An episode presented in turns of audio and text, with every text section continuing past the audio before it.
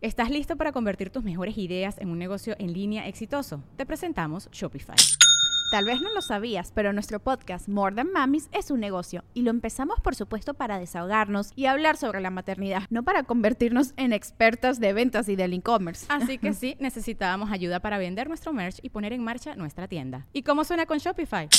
Llegó otra venta. Shopify es la plataforma de comercio que está revolucionando millones de negocios en todo el mundo. Ya seas un emprendedor desde tu casa o desde donde sea, Shopify es la única herramienta que necesitas para iniciar, administrar y hacer crecer tu negocio sin dificultades. Con Shopify puedo gestionar pedidos, envíos y pagos desde cualquier lugar, brindándote toda la información y estadísticas de tus ventas al detalle. Regístrate para un periodo de prueba con tan solo un dólar al mes en shopify.com barra sonoro, todo en minúsculas Ve a shopify.com barra sonoro para llevar tu negocio al siguiente nivel. Shopify.com barra sonoro.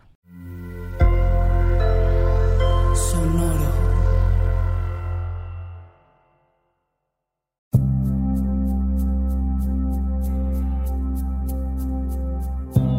Soy Alexis de Anda. Estás escuchando El Viaje.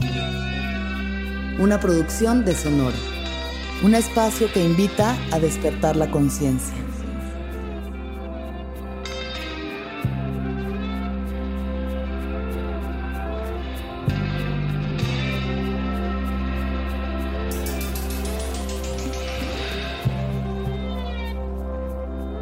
Muy buen presente tengan todos el día de hoy. Espero que se encuentren muy bien, que sus corazones estén tranquilos el día de hoy quiero hablarles de mis aventuras con el peyote, pero lo voy a hacer de una forma muy especial porque no quiero solamente venir y contarles yo las anécdotas que han pasado, sino que les quiero compartir un texto que escribí sobre la primera vez que fui al desierto de Wirikuta a comer peyote y un poco sobre otras experiencias que he tenido pero este texto es parte de un libro que estoy escribiendo sobre mi vida y mis memorias.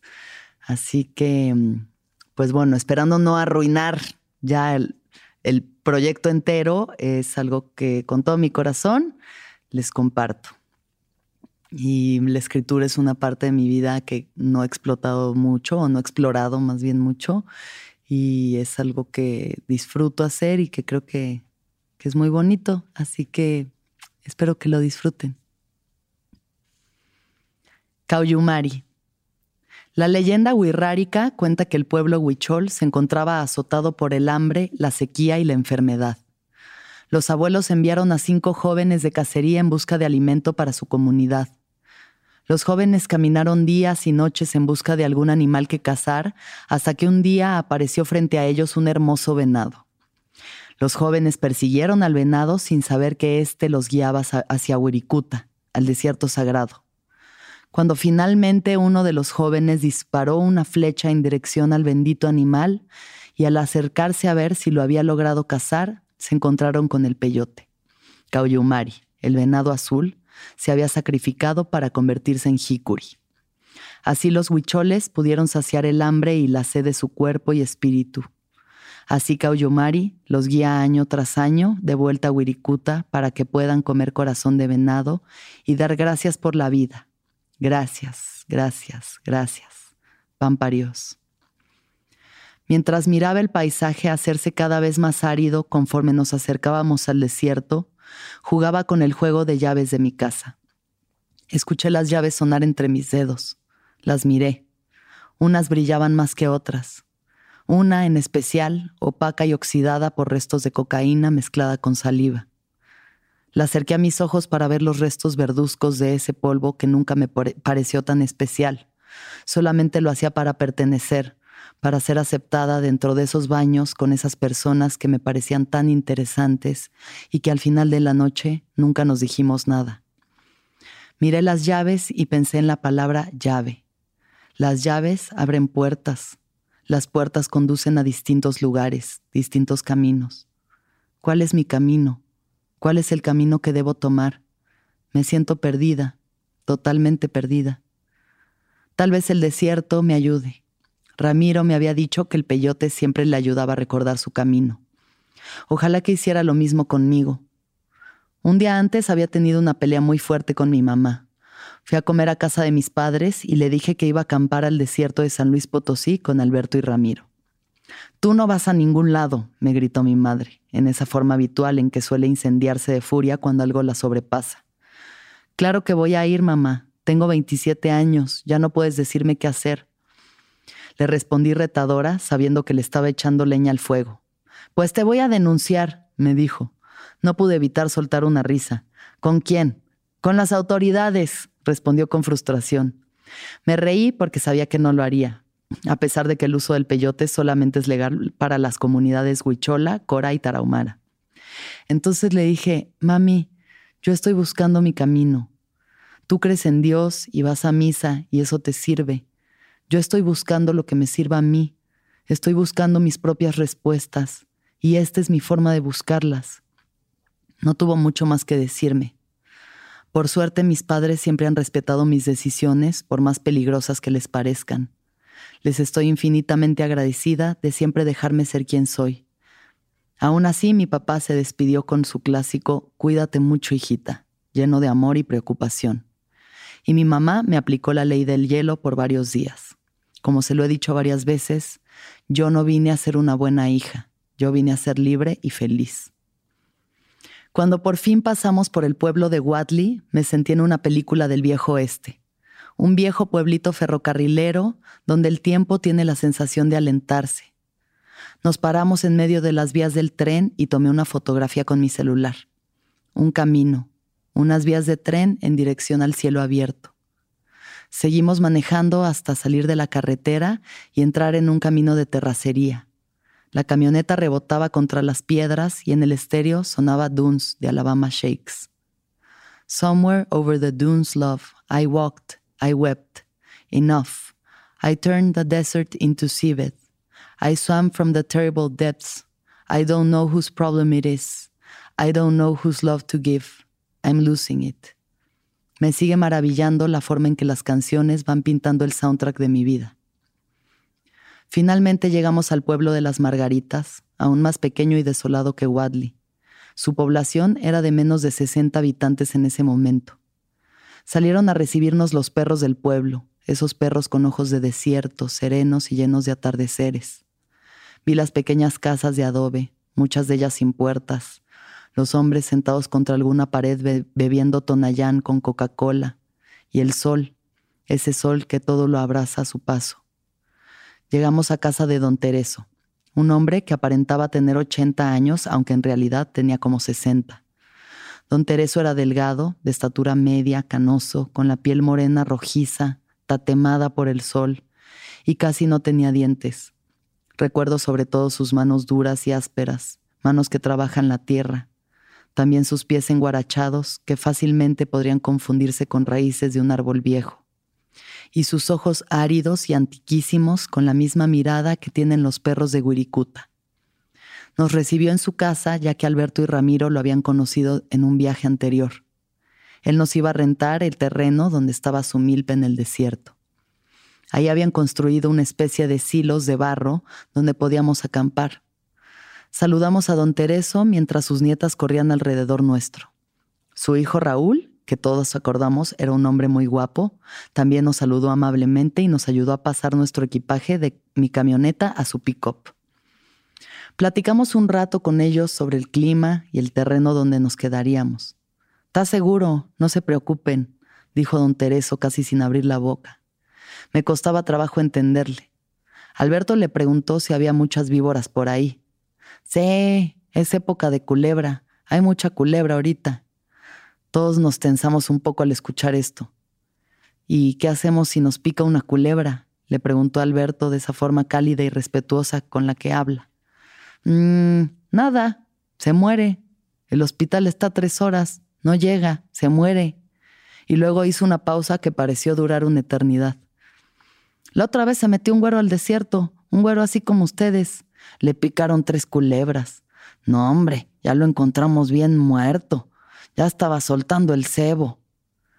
Y ahí mi cabeza hizo el efecto de sonido de un disco rayado. ¿Soltando el cebo? ¿Cómo que soltando el cebo? ¿Qué tan muerto tienes que estar para soltar cebo? ¿En qué parte del proceso de morirse empiezas a soltar cebo? No podía sacar de mi cabeza la imagen de un gringo muerto hinchado por el sol, por cuyos poros exudaba manteca. Ya no puedo no ver esa imagen. Y con esa alegre nota se despidió de nosotros. Subimos a la pick-up de Raúl con el resto de nuestras cosas y agarramos camino hacia el corazón del desierto.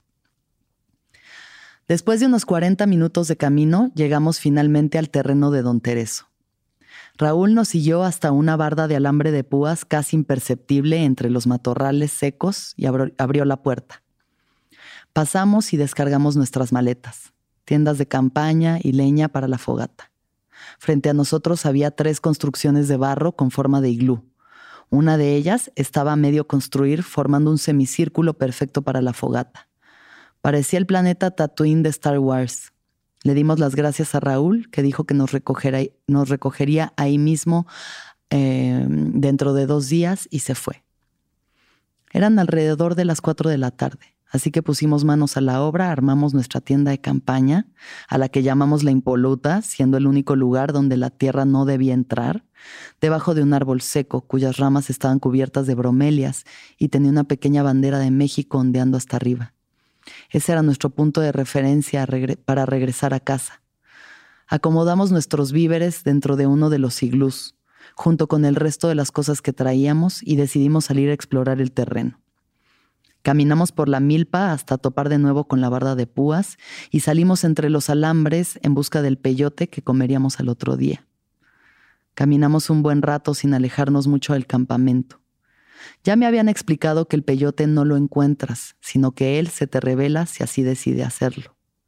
Me dijeron que cuando encontrara mi primer peyote no lo cortara, que debía de llevarle un regalo, una ofrenda para pedirle guía, protección y un buen viaje. También me dijeron que la forma correcta de cortar el peyote es únicamente cortando la cabeza que sale de la tierra el resto de la planta, o sea, la raíz, hay que dejarla en paz y cubrirla con tierra para que puedan salir más botones de ella. Mucha gente arranca la planta completa y es por eso que cada vez hay menos jicuri en el desierto. Estuvimos buscando un par de horas, mirando entre los arbustos, que suele ser su lugar predilecto. Finalmente Ramiro gritó, ¡Ya encontré unos! Me acerqué corriendo emocionada de ver a la planta maestra por primera vez. Eran unos pequeños botones verde esmeralda que resaltaban, más que por su color, por la energía que emanaba de ellos. Se veían tan tiernos. Nunca hubiera pensado que de entre toda la flora desértica llena de espinas y púas, esos pequeños cactus tan suaves y vulnerables contendrían poder y sabiduría de tal magnitud. Seguí buscando mi propia medicina, al igual que Alberto y Alexis, mi tocaya y una de mis más queridas amigas. Encontré mi primer peyote y me arrodillé ante él. Le pedí que me ayudara a encontrar las respuestas que estaba buscando, que me ayudara a sanar mi corazón y a encontrar mi camino, que le trajera paz a mi alma. Entonces me pinché un dedo con un alfiler y le hice una ofrenda de sangre. Gracias por tu medicina, le dije sin saber aún lo que eso significaba. Encontramos más peyote y lo cortamos con las navajas y cuchillos que traíamos. Ya estaba oscureciendo. Guardamos los botones y caminamos de vuelta al campamento. Y caminamos, y caminamos, y no encontrábamos la barda de alambre. Comenzó a hacer frío. Corrimos con suerte de que la luna estaba casi llena y podía iluminar nuestro paso entre las biznagas para no lastimarnos. Caminamos más. Sentí que estábamos dando vueltas en círculo. Ramiro, que es un experto en malviajar a la gente, me tomó por el brazo y me dijo, la primera vez que vine al desierto fue en diciembre. Mi exnovio y yo nos perdimos y para no morirnos de frío nos comimos todo el peyote que habíamos recogido. Toda la noche estuve viendo espíritus cabalgando por el desierto. Yo le pegué en el brazo y le dije que se callara. Pasara lo que pasara, estábamos los cuatro juntos. Finalmente, Alberto encontró la reja y pudimos regresar al campamento sin mayor problema. Hicimos un fuego y preparamos algo de cenar. Me alejé un rato para ver el cielo. Antes de llegar al desierto había tenido miedo de sentirme desprotegida en medio de esa inmensidad, pero por el contrario, nunca me había sentido tan cuidada. Wirikuta protege y guía a las personas que llegan con un buen corazón.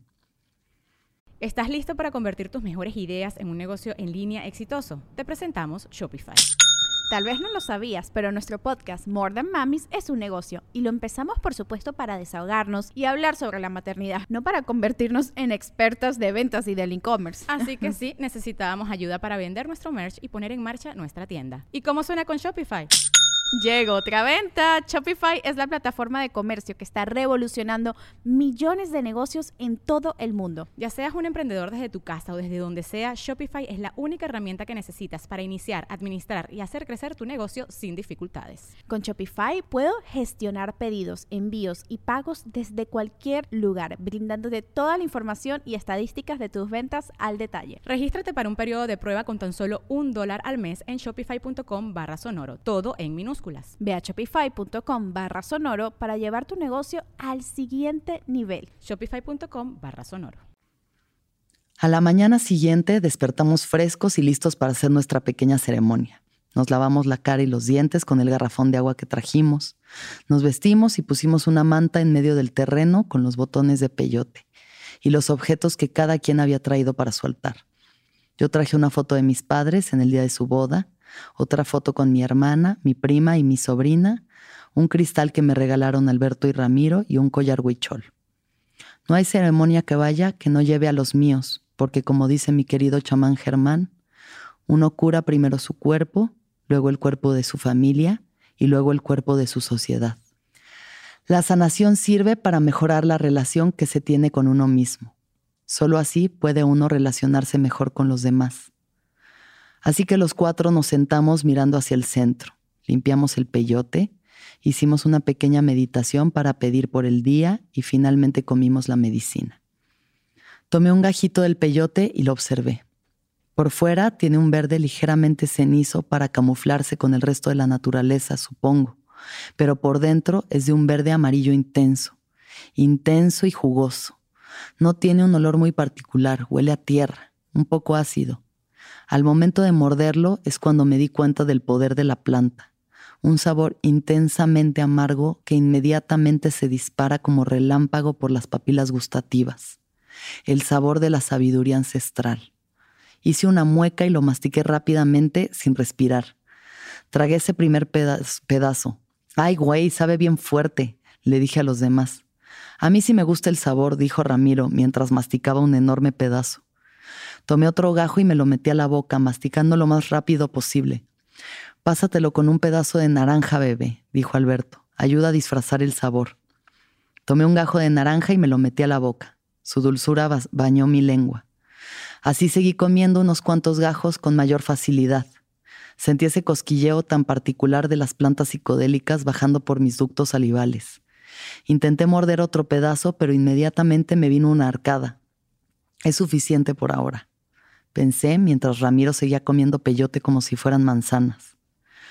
Me he cuestionado sobre el sabor de las plantas maestras, el porqué de su amargura, la intensidad de su sabor.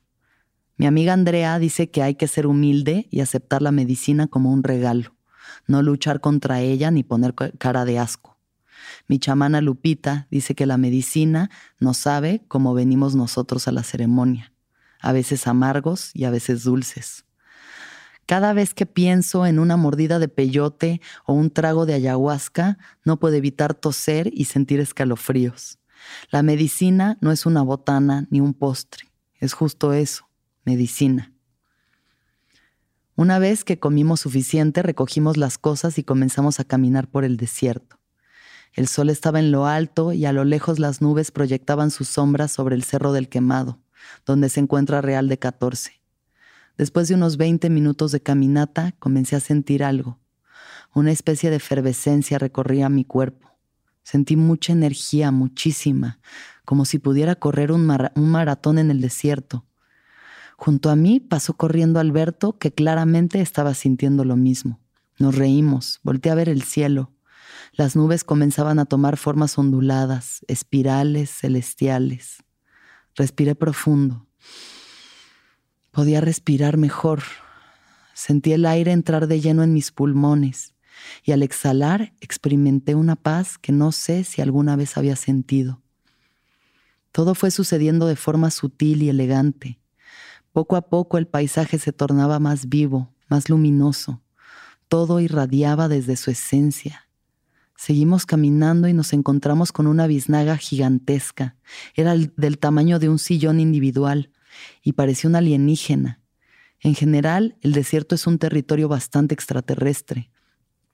La perfecta geometría sagrada de todos esos cactus nos recordaba la perfecta geometría sagrada de la naturaleza, el diseño perfecto que habita en todo, incluso en nosotros, aunque a veces nos cuesta tanto darnos cuenta Mientras observaba las plantas pude ver cómo respiraban, los, lo vivas que están.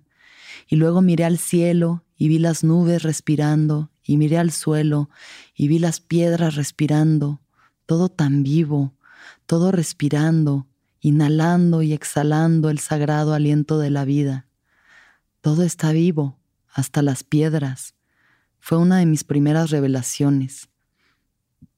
Entonces me obsesioné con las piedras y levanté algunas del piso, los pequeños cuarzos amalgamados brillando al sol.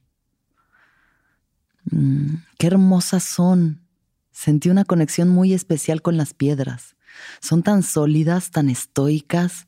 No sé si sea porque soy Tauro, pero necesito ese tipo de seguridad en mi vida. Necesito tener cosas reales, palpables, en que apoyarme. Tal vez por eso me está costando tanto soltar. Tal vez por eso me ha costado tanto trabajo aprender a fluir. Me puse a seleccionar las piedras que más me gustaban y una a una las metí en mi mochila. Son mis tesoros, les dije a los demás con una risita infantil. Después de un par de horas me di cuenta de que me estaba costando trabajo seguir caminando. Estaba sudando mucho. Igual porque traes tres kilos de piedras en las mochilas, bebé, me dijo Ramiro. Ya suelta esa carga y lo entendí de forma literal y metafórica. Pensé en lo golosa que he sido y cómo cuando algo me gusta lo quiero todo a manos llenas, aún sabiendo que nunca me va a saciar. Abrí mi mochila y saqué la mitad de las piedras que traía dentro. Aún así me llevé varias de ellas, y algunas viven en mi casa, mientras que las otras las he ido regalando a personas especiales en mi vida. Algunas de esas piedras ahora están en Suiza, en Los Ángeles, en París, en Oaxaca, un pedacito de Wirikuta para el mundo. Comenzó a atardecer y nosotros habíamos recorrido lo que parecían miles de kilómetros en el desierto, aunque realmente nos habíamos alejado muy poco de nuestro campamento. No había nada que hacer ni buscar, solamente estar ahí, siendo, Hubo momentos donde corrimos, saltando y gritando llenos de euforia, y otros donde solamente nos sentamos a contemplar en silencio y absoluta paz. Pensé que así se sentía ser libre. No hay ningún lugar a donde ir, no hay nada que hacer, nada que lograr, solamente ser. ¿Se podrá uno sentir así siempre? Pensé con ilusión. Mi existencia era tan distinta a la que estaba experimentando en ese momento siempre con la sensación de tener que comprobarle algo a alguien, de ser alguien, de estar haciendo algo, siempre buscando que alguien me dijera cuánto valía. Unas lágrimas corrieron por mi cara. Estaba cansada de tanto pretender, de fingir que todo estaba bien cuando no tenía ni idea. Unas gotas rodaron por mi cara. Eran lágrimas del cielo. La lluvia bañó la tierra, mis pensamientos y mi corazón refrescándolo todo y ayudándome a salir del espiral de autoconmiseración en el que me había metido. El verde opaco de las plantas se avivó con el agua y al encontrar unos peyotitos en el camino los vi brillar verde esmeralda, justo como en la historia de los cazadores. Los corté y me los comí, disfrazando el sabor con una pera. Era la primera vez que había comido una pera. La mayoría de las frutas me daban asco, ya que mi paladar prefería el sabor sintético del azúcar refinada. Qué fresca y deliciosa era, llena de vida, como el desierto y como yo. Ya estábamos cerca del campamento, así que corrimos a resguardarnos en uno de los iglús de barro. Me sacudí el agua, sintiendo el corazón palpitar con fuerza por la carrera y la mezcalina corriendo por mi torrente sanguíneo. Ahí encerrados, la potencia de la medicina se sintió con mayor intensidad. No había dónde correr y sentía tantas ganas de hacerlo. Entonces lo que se puso a correr fue mi mente. Hora de entretener. Ya llegó el bufón, el chicuaki, el payaso sagrado. El payaso sagrado es uno de los puestos ceremoniales de los Wirrárica, aunque según mi amigo Diego, yo, más que payasa sagrada, solo soy medio payasa. Me puse de pie y con los ojos abiertos como huevos cocidos y una sonrisa de bufón en la cara, les grité a mis amigos, hay que hacer una banda de punk. Todos se rieron, entrando en el juego. Va, va, va, va, va, dijo Ramiro, emocionado ante uno de sus géneros musicales favoritos. ¿Cómo se va a llamar? En esos momentos yo tenía un sentido del humor bastante retorcido. Ramiro y yo teníamos un chiste local sobre un video porno que le había puesto una vez de una gringa super white trash que intentaba fumarse un cigarro con el ano prolapsado y luego se quemaba. Les digo que estaba muy perdida. Prolapso anal, así se va a llamar nuestra banda. Todos se rieron. Nos pusimos a escribir las canciones de la banda. Su primer éxito llamado Verga de Policía. Basi. Verga de policía, verga de policía, verga de policía. Le voy a dar una mordida venuda y callosa, venuda y callosa, venuda y callosa. Verga de policía. Andaba muy, muy, muy perdida. Así seguimos escribiendo y cantando las canciones un rato más. Otra de ella, llamada Chips Fuego y Peyote, fue inspirada en el momento por la otra Alexis, que estaba comiendo chips fuego toda empellotada. Están buenos, nos dijo con su enorme sonrisa. Después de un rato, la euforia bajó. Habíamos exorcizado unos cuantos demonios. Y les vino a reemplazar una profunda melancolía. Prendí la bocina que llevaba conmigo a todas partes. Me gusta que todas mis experiencias, sean felices o tristes, estén bien musicalizadas. Y le dije a Ramiro que le dedicaba la siguiente canción. Le puse play a Muchachos Tune de Phosphorescent. I found some fortune, found some fame. I found they cauterized my veins. Hey, I've been fucked up and I've been a fool. But like the shepherd to the lamb, like the wave onto the sand, I'll fix myself up to come back and be with you. Entonces dejó de llover. El sol comenzó a ponerse y todo Wirikuta se tiñó de rosa. El suelo agrietado parecía un tapete de peyotitos rosas en mi visión. El cerro del quemado incendiándose en rojo intenso con la despedida del Tallao, el Padre Sol. Y frente a nosotros comenzó a salir la luna llena más grande y hermosa que he visto en mi vida. Una luna llena en Tauro.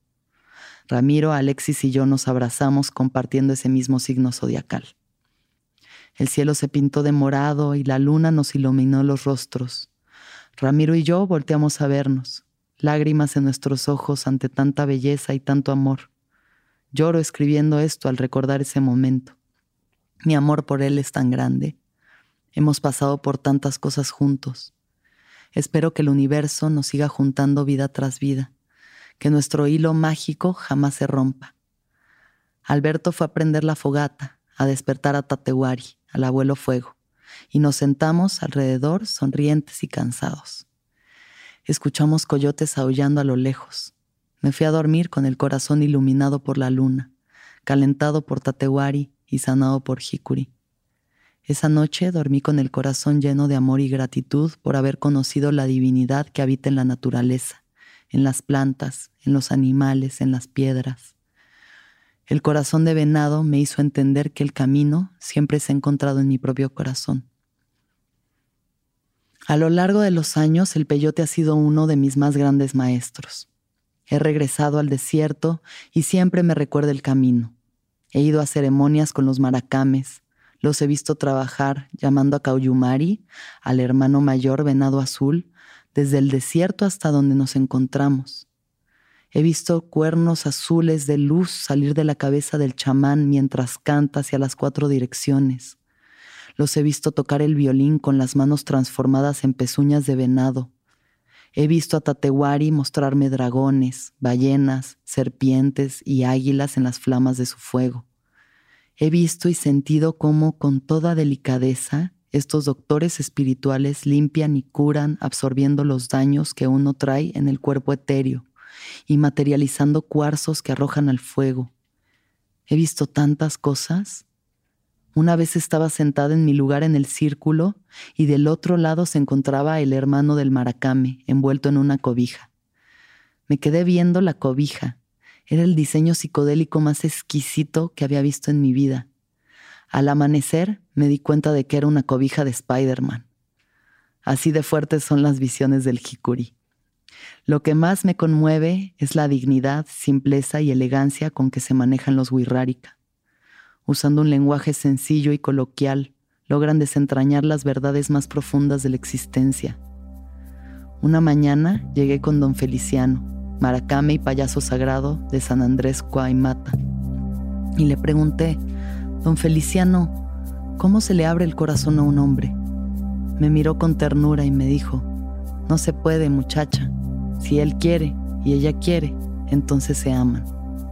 Los guirras no son personas que pasan su vida en una cueva meditando y estudiando textos sagrados. Son campesinos que cosechan maíz y piscan frijol. Es gente que cuida la tierra y a sus familias. Gente que sabe escuchar a la naturaleza. Y pues este fue mi texto sobre el peyote. Muchas gracias por escucharlo. Luego contaré más anécdotas de estas con las plantas, pero pues hoy les quería compartir este pequeño texto. Muchísimas gracias. Que todos los seres sean felices, que todos los seres sean felices, que todos los seres sean felices. ¿Escuchaste el viaje? Suscríbete en Spotify, Apple o donde estés escuchando este programa. Ahí encontrarás todas mis charlas pasadas y las futuras. Si te gustó el viaje, entra a sonoromedia.com para encontrar más programas como este y otros muy diferentes.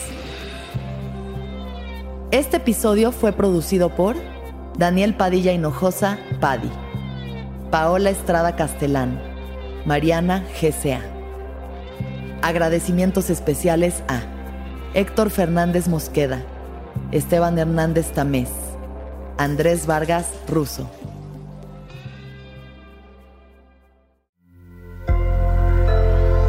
Sonoro.